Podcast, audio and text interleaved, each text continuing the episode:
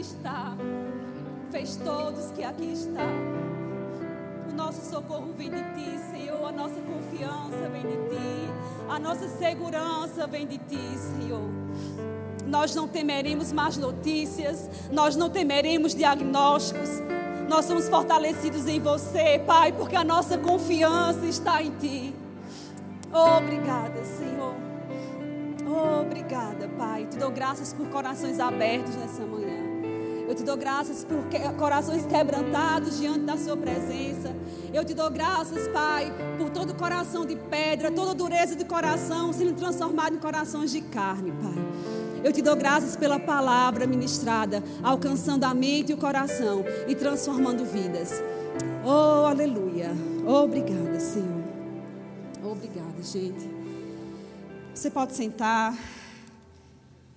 Aleluia. Que tempo precioso, amados. Que privilégio estar aqui hoje pela manhã falando com vocês. Como o Maneco disse, eu me chamo Caroline, eu sirvo no Centro de Cura desde 2014. E, amados, é uma bênção servir naquele lugar. Tem alguns ministros de cura que estão aqui. E eu vou, hoje nós vamos falar sobre a vontade de Deus. É a vontade de Deus te curar. Mas antes disso, eu quero que você conheça um pouquinho do Centro de Cura. Um pouquinho do trabalho que a gente faz nesse lugar. O Centro de Cura ele existe desde 2012. Foi uma visão que Deus, Deus deu a Pastor Bud para ele trazer o Centro de Cura aqui para o Brasil. E aqui nós sediamos o Centro de Cura, mas nós temos 47 unidades espalhadas pelo Brasil. Temos uma unidade no Japão ou no Chile. E você é privilegiado em fazer parte da igreja que cedia esse departamento. Amém? Nós funcionamos todos os dias. E o que é o Centro de Cura? O centro de cura nada mais é do que o ensino da palavra de Deus. É um ambiente onde a gente ensina como você se mantém curado, a gente ensina sobre a fé que cura, a gente ora pelos enfermos e as pessoas saem de lá transformadas, queridos. Nós temos testemunhos preciosos e maravilhosos do que tem acontecido lá. Amém? Então, se você conhece alguém que está passando por um processo de enfermidade, entre em contato com as nossas redes sociais, falam com a gente e traz essa pessoa para cá. Amém? Eu tenho certeza que é algo poderoso de Deus ela vai receber. Amém? Diga assim: o centro de cura é uma bênção. Você está acordado? Amém. Deixa eu tentar abrir aqui. Então, amados, como eu falei para vocês, nós vamos falar hoje sobre a vontade de Deus de curar. E a gente vai ver um pouco e ouvir um pouco sobre o princípio de todas as coisas. Amém? Como as pessoas falam, vamos começar pelo começo. E a gente só vai entender sobre o caráter de Deus, sobre quem Ele é, sobre a vontade dele, se a gente entender o, o, o como tudo começou, qual foi o plano dele para mim e para você. Amém? Eu vou citar alguns versículos e os meninos vão colocar no telão, mas se você quiser, pode abrir, a gente espera. É, quando a gente vê lá em Gênesis, né, depois você pode ler em casa, Gênesis 1, 2 e 3, é o princípio da criação. Né? Deus ele cria o homem, ele cria aquele jardim, ele prepara tudo aquilo para colocar o seu filho lá, colocar Adão. Depois ele deu uma mulher para Adão, para que Adão não ficasse só, e colocou Eva. E amados, é, a instrução que Deus deu para ele foi: olhe, para ele, para Adão, foi: você é o governante desse lugar. Aqui é você que manda. Todas as coisas que estão nesse jardim se sujeitam a você. Então os animais se sujeitam a você. A comida não vai faltar porque esse solo se sujeita a você, porque você é que manda em tudo aqui. Adão era suprido de todas as coisas, nada faltava para aquele casal. Mas Deus disse a ele: olhe, existe uma árvore que é a árvore do conhecimento do bem e do mal. Naquela árvore ali, você não pode comer desse fruto. Porque se você comer desse fruto, você vai morrer. Deus estava se referindo nesse texto chamado sobre a morte espiritual, sobre Adão se separar de Deus, aquela comunhão que ele tinha com o Pai, aquela aliança que ele tinha com Deus, mas ia ser quebrada, ia ser rompida, se ele desobedecesse. E a gente já sabe o que aconteceu. Amém? Quem sabe que o fruto não é uma maçã? Amém. Adão foi lá, a serpente enganou Eva. Eva comeu daquele fruto, compartilhou com seu marido e eles desobedeceram a Deus. E por causa disso, o pecado entrou no mundo. Uma vez me questionaram, mas Carol, Deus sabe todas as coisas, Ele é soberano, Ele é onipotente, onipresente.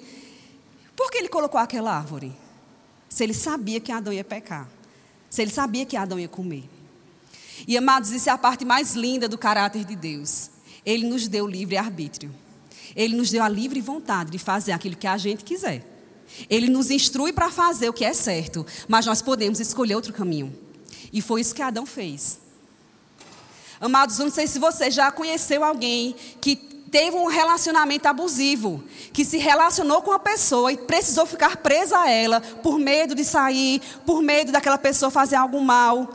Não era por amor, era por prisão.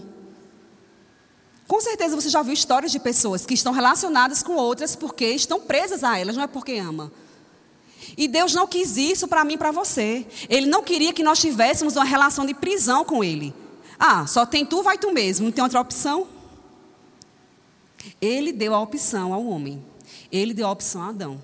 Você tem a opção de estar comigo, de viver comigo, de ser suprido, de ter tudo ao meu lado. Mas você tem a opção também de comer desse fruto e seus olhos serem abertos para o conhecimento do bem e do mal e você viver outra vida totalmente diferente daquela que eu tinha para você. E queridos, lá em Gênesis 3, 23, 17, depois que o homem ele pecou, depois que ele comeu daquele fruto, Deus começa a dar instruções daquilo que vai acontecer com ele. E aqui ele fala, Gênesis 3, 17. Visto que atendesse à voz de tua mulher e comesse da árvore que eu te ordenara não comesse, maldita é a terra por tua causa. Maldita é a terra por sua causa. E é a primeira vez que a gente vai ver Deus falando sobre maldição. Porque antes não existia isso. Amados, as doenças que estão no mundo, as catástrofes que têm acontecido, tudo de ruim que tem acontecido no mundo não é culpa de Deus e não é vontade dele para as nossas vidas. Mas por que aconteceu? Porque o pecado entrou no mundo. O homem desobedeceu, o pecado entrou no mundo e, amados, junto com o diabo vem tudo que não presta. Junto com o diabo vem doença, vem maldição, vem violência, vem pessoas, vem pessoas mentalmente perturbadas, vem estupradores. Tudo que não presta nesse mundo, tudo que você vê de ruim, queridos, nesse mundo, é porque o homem ele pecou, porque o homem ele desobedeceu a Deus. E às vezes a gente fica acostumado com a doença, a gente fica acostumado com ter algo né, nas nossas vidas, achando que a gente tem que passar por uma provação. Ah, eu fui muito ruim, eu fui uma pessoa muito má e por causa disso Deus me atingiu com essa doença. Não é, querido. Deus ele não castiga um filho dele. Deus ele não usa as mesmas ferramentas do para castigar um filho dele, não. Maldita é a terra por causa do homem, porque o homem errou. Maldita é a terra porque Adão ele decidiu sair da presença de Deus, porque ele decidiu não dar atenção, não dar voz àquilo que Deus tinha dito a ele. E Adão ele morreu espiritualmente naquele momento. Adão e Eva morreram espiritualmente. Eles se separaram de Deus, eles se afastaram de Deus. O diabo começou a reinar sobre a vida deles. Tem um texto que eu acho maravilhoso lá em Lucas 4, 6. Porque às vezes as pessoas ficam questionando, eu já fui muito questionada dentro do centro de cura por causa disso. Mas, Carol, Deus ele é tão bom. Por que uma criança nasce doente? Deus é tão bom. Por que essa enfermidade vem ao meu corpo? Como se o governo da terra ainda estivesse sobre Deus. Como se Deus fosse o causador de todas essas coisas. Esse texto aqui de Lucas é quando Jesus ele está no deserto, ele passou aqueles 40 dias orando, e o diabo no último dia foi lá, se apresentou a ele, começou a fazer propostas a ele. E eu falo que essas propostas que o diabo fez a Jesus, ele deve ter pensado, do jeito que eu enganei Adão, eu vou enganar esse aí também. Do jeito que Adão caiu na minha lábia, ele vai cair também. Queridos, Jesus passou 40 dias sem comer e sem beber água, jejuando e orando. Ele estava fragilizado, porque o corpo dele era igual ao meu e seu, amados. Ele desceu, ele, ele se destituiu de toda a sua glória para se tornar homem como eu e você. E ele passou 40 dias ali, orando, sem comer nada, fraco, com fome. E o diabo começou a jogar, tentar é, pegar Jesus naquele, naquela necessidade que ele estava. Então ele começa a falar várias propostas. Olhe, se você é filho de Deus, faça com que esse pão se torne água. E começa a tentar Jesus de várias formas. E o que eu acho fenomenal e extraordinário nesse texto, no, versículo, no capítulo 4, no versículo 6, ele diz: é, Disse-lhe o diabo: Dar-te-ei toda a autoridade e a glória desses reinos, porque ele me foi entregue e adoro quem eu quiser. Portanto, se prostrado me adorares, tudo será seu. Toda essa glória será sua. Queridos, o diabo sabia que todo o reino, que toda a glória, que todos iam se prostrar diante de Jesus. E ele estava dizendo, e Jesus, querido, sabia o que ele ia passar. Jesus sabia o sofrimento que ele ia passar, a rejeição que ele ia passar, a dor que ele ia passar naquela cruz. Ele sabia tudo aquilo. E o diabo chegou para ele, ó, vamos resumir essa história? Se prostre diante de mim, que eu vou te dar tudo que o seu pai disse que ia lhe dar, sem você precisar ir para aquela cruz. Se prostre diante de mim, que tudo isso aqui, toda glória vai ser sua. E eu acho lindo nesse texto, é porque é, confirma para mim e para você que o, o diabo, ele é o rei desse século. Amém? Ele diz que toda autoridade me foi dada. Adão deu toda a autoridade que era dele. Lembra que eu falei no começo? Deus ele deu todo o governo de tudo para Adão. E Adão passou para o diabo. Por isso que o mundo está esse caos. Mas é, ele respondeu Jesus, está escrito no versículo 8, ao Senhor seu Deus adorarás e só ele darás culto. Jesus sabia a intenção do diabo. Jesus sabia aquele plano perverso dele, de destruir mais uma vez o plano de Deus. E amados, Jesus ele foi o plano perfeito. Diga comigo, Jesus, o plano perfeito. Eu queria que você abrisse comigo lá em João 3,16. Eu vou ler é, na mensagem, a versão mensagem. Aleluia. Diga assim: Deus é bom. Eu não morrerei, mas viverei para contar os feitos do Senhor. Amém? Não sei se você está aqui, está passando por algum processo de enfermidade, mas hoje é o dia dos seus olhos espirituais serem abertos para a verdade da palavra. Porque essa é a vontade de Deus. Hoje nós vamos aprender que a vontade de Deus é cura sobre o seu corpo. E é isso que você vai adquirir, é isso que você vai receber hoje. Amém? Abra o teu coração, amados. João 3,16 diz o seguinte: Deus amou tanto o mundo que deu seu filho, seu único filho, pela seguinte razão para que ninguém precise ser condenado, para que todos crendo nele possam ter vida plena e eterna. Deus não se deu o trabalho de enviar Jesus. Espera aí. Espera aí que saio daqui. Vou ler de novo, amém? Calma. João 3,16. Vamos lá. Deus amou tanto o mundo que deu seu filho, seu único filho, para a seguinte razão: para que ninguém precise ser condenado, para que todos crendo nele possam ter vida plena e eterna. Deus não se deu ao trabalho de enviar seu filho apenas para apontar um dedo acusador e dizer à humanidade como ela é má. Ele veio para ajudar, para pôr o mundo nos eixos outra vez. Esse foi o propósito o porquê de Deus enviou Jesus. Às vezes a gente comemora tanto a Páscoa, a ressurreição, sem entender. Mas aquela morte, aquela crucificação, o, tudo que Jesus passou durante esse tempo que ele estava na terra, ele estava mostrando às pessoas como, qual era a vontade de Deus. Ele estava dizendo às pessoas: Eu vim colocar ordem na casa. Amém? Eu vim reconciliar vocês com Deus. A aliança que foi quebrada por causa da desobediência do homem, queridos, ela foi restaurada por causa de Jesus. E é por isso que eu e você hoje temos livre acesso a Ele. Amém? É, Isaías 53 diz o seguinte.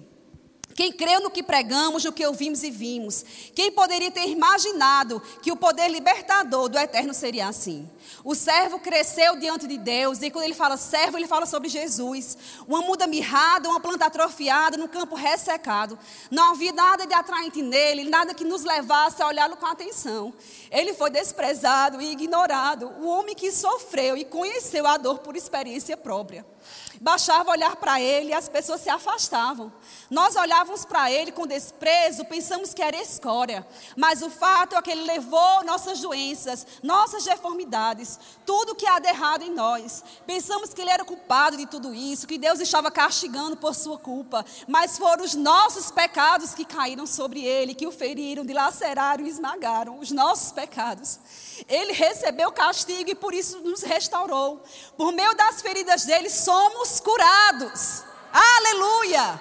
Por meio das feridas dele somos curados.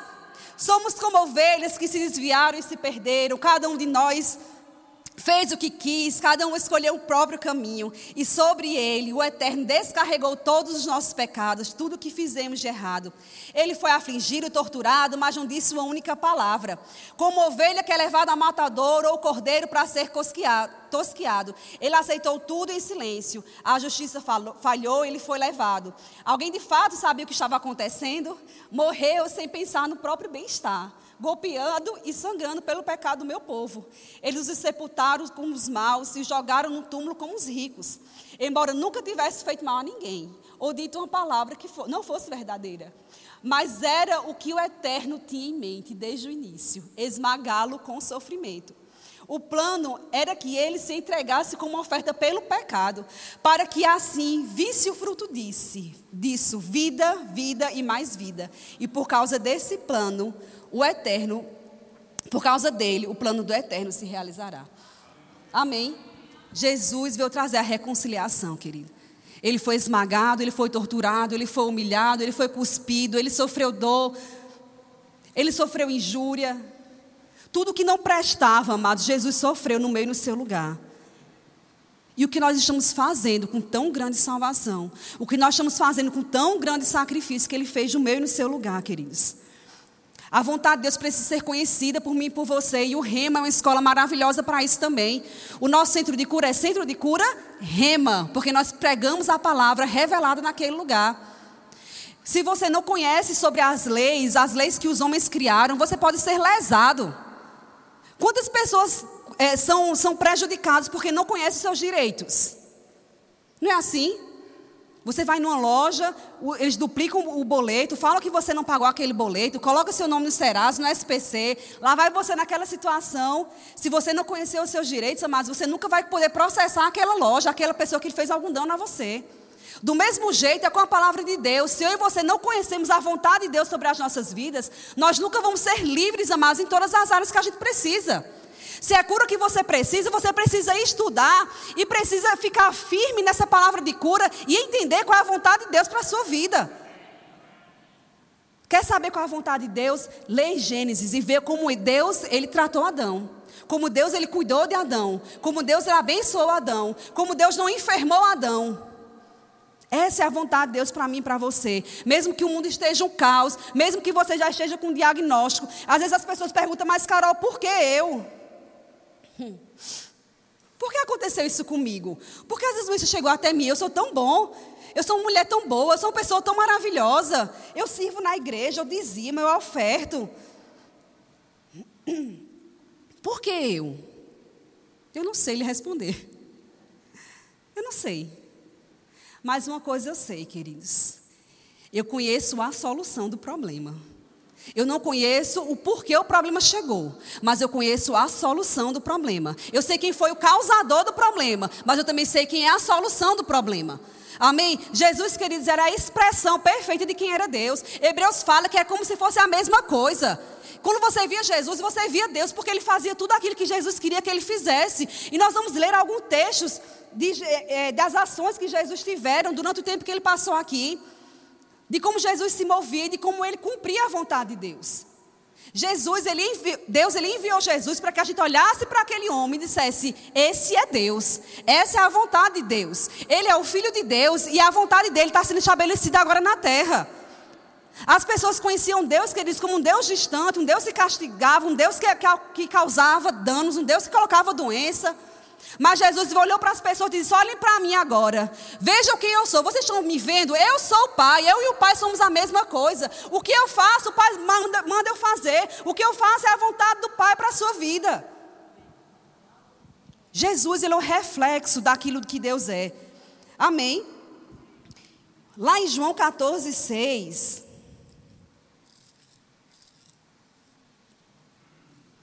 Aleluia. Deus é bom. Diga comigo, Deus é bom.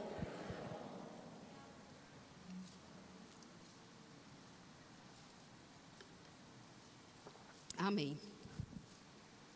Diz o seguinte. É, no versículo 6, Jesus diz: Eu sou o caminho, a verdade e a vida. Ninguém vê ao Pai senão por mim. Se vós me tivesses conhecido, conhecereis também o meu Pai. Desde agora o conheceis e o tendes vistos. E replicou-lhe Filipe: Senhor, mostra-nos o Pai, isso nos basta. Filipe estava com Jesus o tempo todo. Filipe andava com Jesus. Filipe viu milagres extraordinários. Filipe viu multiplicações. Filipe viu Jesus se mover de diversas formas. E ele disse: Eu quero conhecer quem é Deus. Me mostra quem é Ele. Como é que a gente faz? Como é que a gente faz para ir até Ele? Como a gente faz para conhecer quem é Ele? Para ver Ele? E no versículo 9, disse-lhe Jesus: Filipe, há tanto tempo estou convosco e não temes conhecido? Quem me vê a mim, vê o Pai. Como diz tu, mostra-nos o Pai. Não crês que eu estou no Pai e que o Pai está em mim? As palavras que eu digo, não que eu vos digo, não as digo por mim mesmo, mas o Pai que permanece em mim faz as suas obras. Amém? Atos 10, 38 reafirma isso. Como Deus ungiu a Jesus Nazaré com Espírito Santo e com poder, o qual andou por toda parte fazendo bem e, e curando a todos os oprimidos do diabo, porque Deus era com ele. Deus era com ele. A vontade de Deus foi estabelecida e foi refletida naquilo que Jesus fazia. Jesus era o reflexo perfeito daquilo, da, da vontade de Deus. Amém? Jesus fazia o que Deus mandava ele fazer. Queridos, você, se você ler os evangelhos, os quatro evangelhos, quando Jesus se movia em curas, quando Jesus ele conversava com as pessoas, você não vai ver em nenhum momento alguém chegando para Jesus e ele dizendo: Eu não vou lhe curar. Não, você não, você é pecador demais. Você não tem vergonha de vir me procurar, sabendo que eu, sabendo que eu sei que você fez tudo isso? Amado Jesus, ele se movia em compaixão. Jesus se movia amando aquelas pessoas. Vários versículos diz, ele condoído de compaixão, movido por íntima compaixão. E queridos, compaixão não é pena. Pena a gente entender a pessoa que a gente olha para ela numa situação difícil e diz: "Ah, meu Deus, o bichinho, e agora?" E depois você nem lembra mais daquela pessoa. Você nem lembra mais do que ela está passando. Mas, amados, compaixão, aquilo que Jesus sentia quando viu um aflito buscar Ele. Aquilo que Jesus sentia quando viu um leproso gritar por Ele. Jesus nos ajude, pelo amor de Deus, que a gente está aqui excluído desse povo. Ninguém deixa a gente chegar perto de ninguém, a gente não aguenta mais, está excluído aqui. Jesus olhava para aquelas pessoas, ele sentia a dor delas. Era a mesma dor que o pai sentia. Porque, queridos, eu não sou mãe ainda. Mas eu sei que os meus pais, quando eu estava doente, quando eu era criança, eles passavam a madrugada comigo. Vendo o tempo todo, tá tudo bem? E ainda hoje, se eu der um espirro, tá tudo bem? Precisa de alguma coisa? Quer água? Porque é assim é o pai. Você que é pai, provavelmente faz isso com seu filho também. Não é verdade? Então, essa compaixão que Jesus sentia pelas pessoas era a mesma coisa do pai estar tá sentindo. Jesus vai lá e cuida dele. Cuida desse povo. Mostra a esse povo qual é a minha vontade. E Jesus sentindo a dor daquelas pessoas. Jesus sentindo o que aquelas pessoas estavam sentindo. Ia lá e dizia: está tudo certo, olha, os seus pecados foram perdoados, mas também seja curado, porque está tudo bem. Eu não vim aqui para lhe acusar, eu não vim aqui para lhe julgar, mas eu vim aqui para que você saiba que eu sou Deus. Eu vim aqui para que vocês saibam que eu sou Deus. Que vocês conheçam a vontade do meu Pai. Amém? Aleluia. A vontade de Deus, queridos, nunca vai ser que eu e você fica, fiquemos enfermos. E às vezes as pessoas dizem, mas cara, é um ciclo natural na vida. A gente cresce, nasce, envelhece, morre. É um ciclo natural da vida. Mas, amados, não é a vontade de Deus que um filho dele passe por esse processo, que morra prematuramente. Não é a vontade de Deus. Não é a vontade de Deus que você, na velhice, fique em cima de uma cama, sofrendo, cheio de doenças. Não é a vontade de Deus. A palavra diz que ele nos fala que nós teremos uma ditosa velhice, ou seja, nós vamos ter vigor na velhice. Amém? João 10,10 10 diz que o diabo vem para matar, roubar e destruir, mas Jesus ele fala que eu vim para que você tenha vida e a tenha com abundância. Então, amados, uma vida abundante não é uma vida perecendo no, no, com doença, não. Porque doença, ela rouba o seu dinheiro, ela rouba a sua paz. Doença, ela mata os seus sonhos. Você já viu uma pessoa depressiva, no estágio alto de depressão, como é que ela fica? É trancada dentro de um quarto, não quer ver a família, não quer ver ninguém que ela ama, mas ela não, não consegue se relacionar com ninguém. O diabo roubando a paz, roubando a comunhão, roubando o dinheiro. Nós não somos contra aquele destratamento, nós não somos contra remédios, nós não somos contra o médico. Até porque eu costumo falar que um médico é alguém guiado por Deus, porque somente o autor, quem fez a obra, é que conhece ela. Homem nenhum nesse mundo, com a inteligência que ele acha que tenha, ele não vai conhecer o corpo humano se não for guiado por Deus.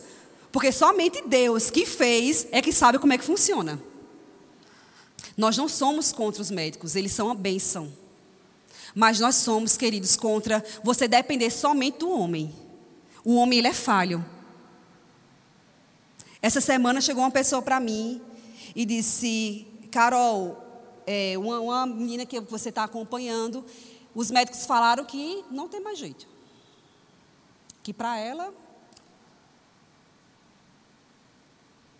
O médico pode falar o que ele quiser, queridos. O médico pode falar que é difícil demais. O médico pode falar que você tem três meses de vida. O médico pode falar que você se despeça da sua família porque você vai morrer. Mas nós precisamos ficar com a palavra. Amém? Nós precisamos ficar com a palavra. O médico não pode fazer nada, mas Deus ele pode, queridos. Deus ele quer fazer. Amém? Tantos, tantas vezes as pessoas chegavam para Jesus: Jesus, você quer me curar? Porque eu sei que você pode. As pessoas viam Jesus agir poderosamente, elas sabiam que Jesus era poderoso para curar. Mas a pergunta era: Você quer? E Jesus dizia: Eu quero, fique limpo, eu quero, seja curado, eu quero, porque essa é a vontade de Deus.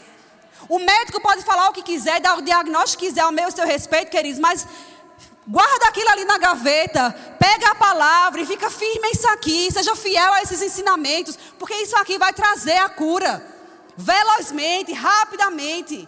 Esse aqui é o remédio que você precisamos para ficarmos fortes, para podermos ver a vida de outro jeito. Independente do que os médicos falem ao meu seu respeito, queridos, eu e você precisamos agir de outra forma. Amém? E uma, uma forma da gente agir diferente é naquilo que a gente fala.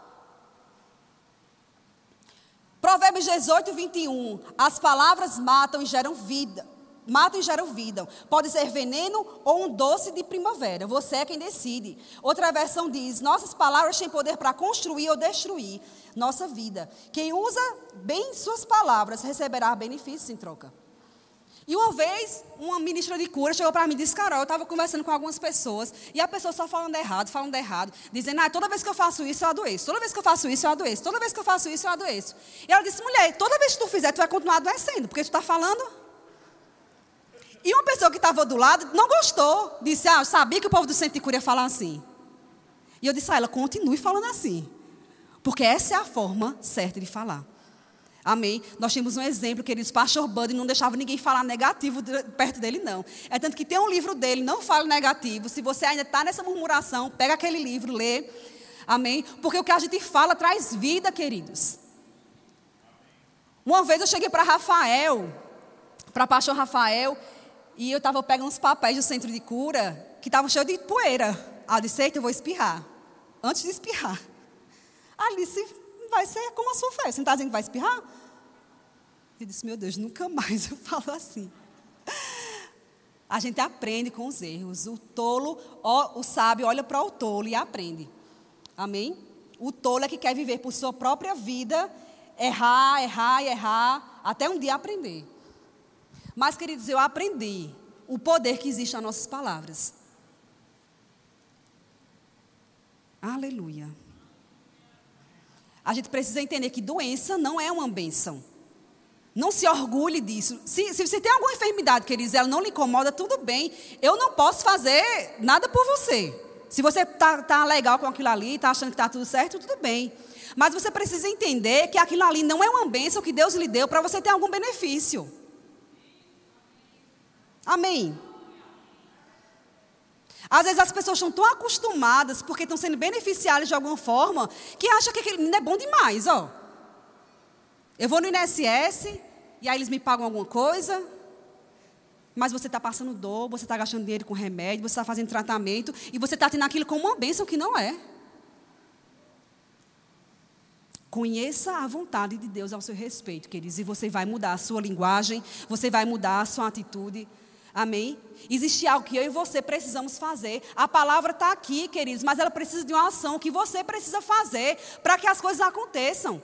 Essa semana eu estava lendo, se você puder abrir lá em 1 Reis, sobre Naamã.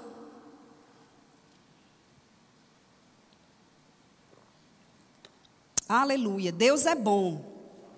Deus é bom. Naamã, ou oh, primeira, segunda Reis 5, fala sobre Naamã. E eu vou resumir a história, certo? Naamã era um leproso, era um homem forte, valente, mas estava com lepra.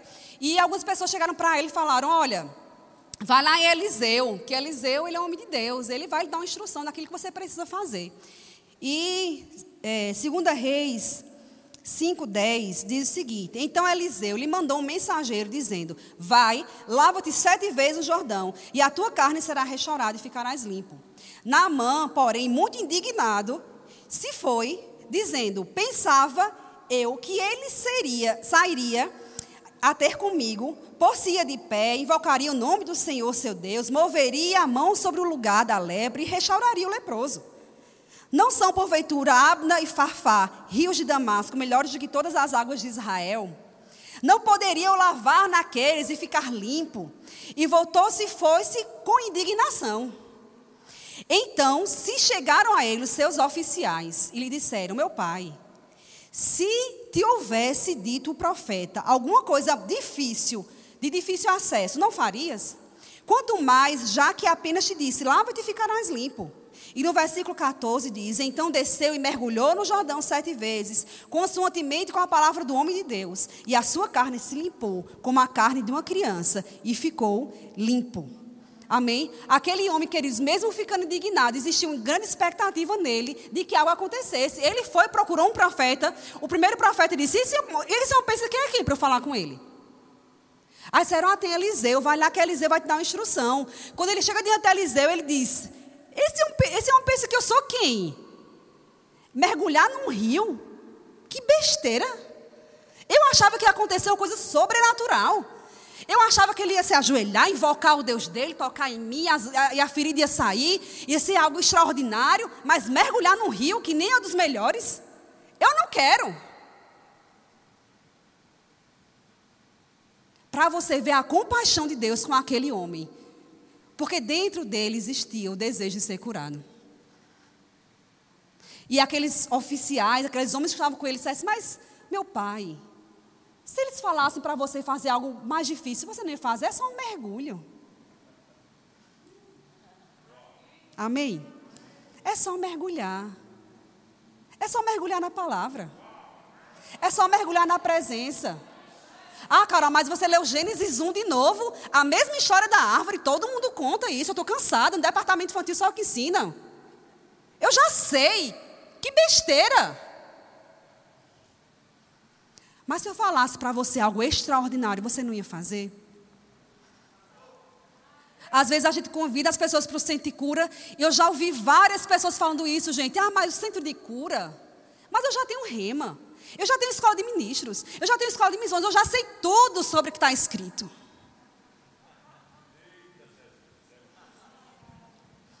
Uma instrução que Deus dá, querido, pode transformar a sua vida. Um mergulho nas águas profundas pode transformar a sua vida. A obediência pode transformar a sua vida. Os dez leprosos se encontraram com Jesus, começaram a gritar: por favor, nos ajuda, por favor, nos ajuda. A gente está aqui com lepra e tá todo mundo, todo mundo exclui a gente. E Jesus disse: vão ter com os sacerdotes. Porque naquela época, quando você era curado de lepra, você ia até os sacerdotes, eles diziam: está tudo bem, faziam um sacrifício, está tudo certo, está curado. Só que, queridos, quando eles foram, eles ainda tavam, eram leprosos. Eles podiam dizer: mas nada sobrenatural vai acontecer, você não vai tocar na gente. Eu ainda estou ferido. Como é que eu vou? Eu não posso sair desse ambiente, eu não posso sair daqui. Eu tenho que ficar nesse vale excluído de todo mundo. Como é que eu vou mostrar aos sacerdotes, aos homens santos? Eles vão dizer que é loucura. Eu vou sofrer algum tipo de penalidade. Mas eles obedeceram uma instrução. E que eles, a palavra diz que no caminho eles foram curados. No caminho eles foram curados. Porque existe um caminho de obediência, existe um caminho de perseverança, existe um caminho de você não desistir. Amém? Não se conforme com o que está no seu corpo. Não é a vontade de Deus. Fique firme até o fim. Fique firme até o fim. Qual é o fim, Carol? O fim é o resultado negativo. O fim é o médico dizer: Eu não sei o que aconteceu. Os exames dizem uma coisa, mas agora eu estou vendo outra. Amém? Uma atitude, queridos, de fé. Uma atitude de fé vai transformar a sua vida e você vai se encontrar com a vontade de Deus. Amém? Aleluia. Eu queria abrir com vocês, a gente está terminando. Eu, se o, o, pessoal do teclado, dizer, piano, do teclado pudesse subir. Deus é bom, queridos. Marcos 10 fala sobre o cego de Jericó. Você já ouviu essa história? Amém? Mas você vai mergulhar nessa história. Amém? Glória a Deus. Diz o seguinte, Marcos 10, 49.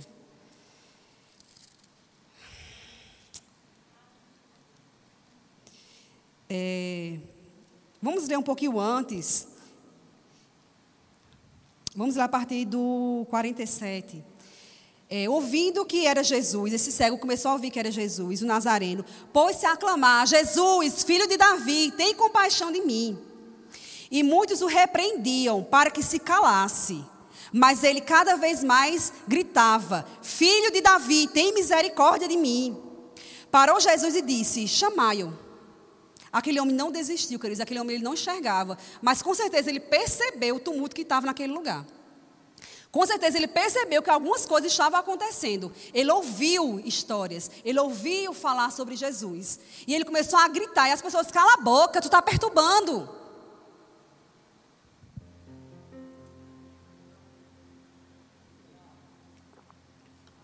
Não perturbe o mestre. Mas Jesus ouviu aquela voz e disse: Pode chamar. Então, chamaram o cego, dizendo: Tem bom ânimo, levanta-te, ele te chama. Se alegra, porque deu certo. O teu clamor deu certo. Ele ouviu a sua voz e está te chamando para perto. Lançando de si a capa, levantou-se de um salto e foi ter com Jesus. Amados, naquela época, as pessoas que tinham algumas condições vestiam uma capa. Era a capa de identificação. Ele era identificado como miserável, ele era identificado como mendigo, ele era identificado como um cego. E naquele mesmo instante, aquele homem ele teve uma, um posicionamento dentro dele. Algo mudou dentro dele. Ele não se via mais como cego, mesmo ainda não enxergando. Ele saltou, tirou aquela capa e, diz, e, levant, é, e foi ter com Jesus. Perguntou-lhe Jesus: Que queres que eu te faça? Respondeu o cego: Mestre, que eu torne a ver. Então Jesus lhe disse: Vai, a tua fé te salvou. E imediatamente tornou a ver e seguia Jesus estrada afora. Uma posição, queridos, daquele homem. Algo que ele fez. Ele saiu da condição que ele estava. Ele não se via mais naquela condição de cego. Ele não se via mais naquela condição de mendigo. Porque ele sabia que tinha encontrado a verdade. Ele sabia que tinha encontrado a solução. Lembra que eu falei no começo? Que Jesus veio para colocar o mundo nos eixos novamente organizar a bagunça. As pessoas que eram excluídas, as pessoas que eram rejeitadas, as pessoas que não eram amadas, as pessoas que eram desprezadas, as pessoas que aqueles religiosos humilhavam e jogavam para fora. Jesus veio para colocar tudo nos eixos novamente e mostrar aquelas pessoas quem é, quem verdadeiramente é Deus. Que eles agora tinham um pai e um pai não vê um filho perecer. Amém. Aleluia. Provérbios 4, 20. Provérbios 17 e 22. Eu vou ler só esses dois versículos para a gente terminar. Diz: O coração alegre é bom remédio para o corpo, mas a tristeza na alma acaba com a saúde do homem. Outra atitude para a gente conhecer a vontade de Deus para as nossas vidas é ter um coração alegre e grato a Ele, gente. Por mais que o diagnóstico, por mais que a dor seja algo forte em você, por mais que os médicos digam que não teve mais jeito. A gratidão ao Senhor, um coração alegre, uma disposição alegre, a confiança, queridos, quem está alegre é porque confia. Mesmo estando tudo um caos, uma bagunça, mas se você está alegre, você confia, algo vai acontecer. E eu não vou descansar. Algo está para acontecer. Eu estou um passo de que algo aconteça na minha vida. Eu não vou retroceder. E Provérbios 4, 20 diz: Amigo, ouça bem as minhas palavras, dê ouvido à minha voz, mantenha essa mensagem à vista o tempo todo, decore, guarde na mente e no coração. Quem encontra essas palavras vive de verdade, elas são saudáveis de corpo e alma. Você se encontrou essa manhã, amados, com a palavra que cura. Você se encontrou essa manhã com Jesus que cura, com Jesus que salva, com Jesus que liberta. E essa é a vontade dele para as nossas vidas essa manhã. Que essa consciência chegue na nossa mente, que essa consciência chegue no nosso coração. Amém. Aleluia. Aleluia. Teriam tantas coisas para serem ditas, amados. Mas eu sei que Deus ele alcançou o seu coração de alguma forma. Não deixe que essa palavra volte vazia. Não deixe que essa palavra se perca por esse, por esse salão, por essa igreja. Guarda no mais íntimo do seu coração, porque é vida. É vida, é saúde. Aleluia. Oh, obrigada, Senhor. Obrigada, Senhor, por Sua palavra que é a verdade. Obrigada, Pai. Nós desejamos te conhecer cada vez mais, Senhor. Nós desejamos conhecer a Sua vontade cada vez mais. Nós desejamos conhecer a Sua vontade, Pai, cada vez mais. Nós desejamos a Sua doce presença em nossas vidas, Senhor. Nós desejamos ser mudados através de você. Obrigada, Senhor, por essas pessoas que estão aqui. Aleluia. Se você está aqui, querido, se você se você nunca fez o Senhor como Salvador da sua vida. Eu lembro que no dia 5 de junho de 2005 eu tomei essa decisão. Eu lembro que eu vinha para a igreja várias vezes, eu tinha amigos que eram da igreja. Mas algumas coisas me prendiam. Amizades, influências. Mais uma vez eu ouvi uma música que tocou meu coração. E nela dizia: Cuidado, meu amigo, com o tempo. Que o tempo ele não espera. Amados, o Senhor está de coração, está de braços abertos para receber você. O Senhor está de braços abertos para receber você na casa dele. Então, se você está aqui nessa manhã e você ainda não recebeu Jesus como Salvador da sua vida, eu te convido para ficar de pé e fazer essa oração junto com a gente e conhecer a nova vida que vem dele. Um pai, ele tem bens. E um filho, ele toma esses bens por herança. E só é herdeiro aquele que é filho. Então, se você ainda não é filho de Deus, amados, vem para cá. Se você quer aceitar Jesus como Senhor e Salvador da sua vida, fica de pé. Nós vamos orar por você. Antes de fazer um apelo para a cura, eu queria passar um vídeo do centro de cura. É, nós temos testemunhos incríveis daquele lugar, queridos. Eu amo essa visão. Eu amo servir essa visão. E eu queria que Renan colocasse o vídeo. E depois nós vamos orar por você que está passando por algum processo de enfermidade.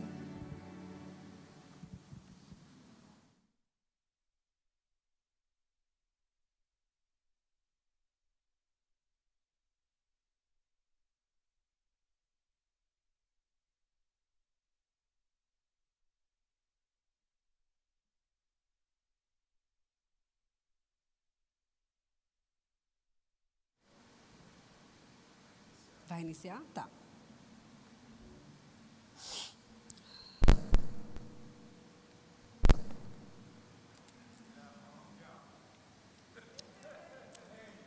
Vocês já viram o final.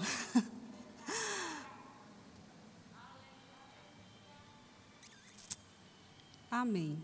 Eu vou falar para vocês, amém, o que aconteceu.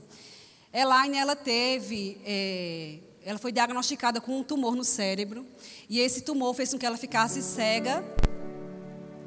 São vocês? Ah, eu achava que era lá.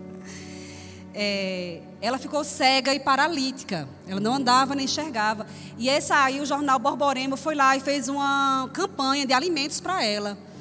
Para que ela ela estava passando por algumas necessidades em casa. E, queridos, ela foi para o centro de cura.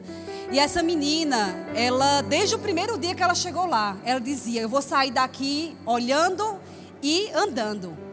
E sempre que a gente aconselhar ela, ela dizia isso: Eu vou sair daqui andando e enxergando. E queridos, durante a ministração da palavra, ela interrompeu o pastor Rafael e disse: Pastor, com licença. Aí o que é? Que ninguém nunca faz isso. Eu estou lhe vendo. Durante a ministração da palavra, queridos. Ninguém tinha orado por ela, ninguém colocou as mãos sobre ela. Durante a ministração da palavra, ela voltou a enxergar. E ela disse: Tem mais, eu vou sair daqui andando. E aquela imagem que você viu foi quando ela voltou a andar também.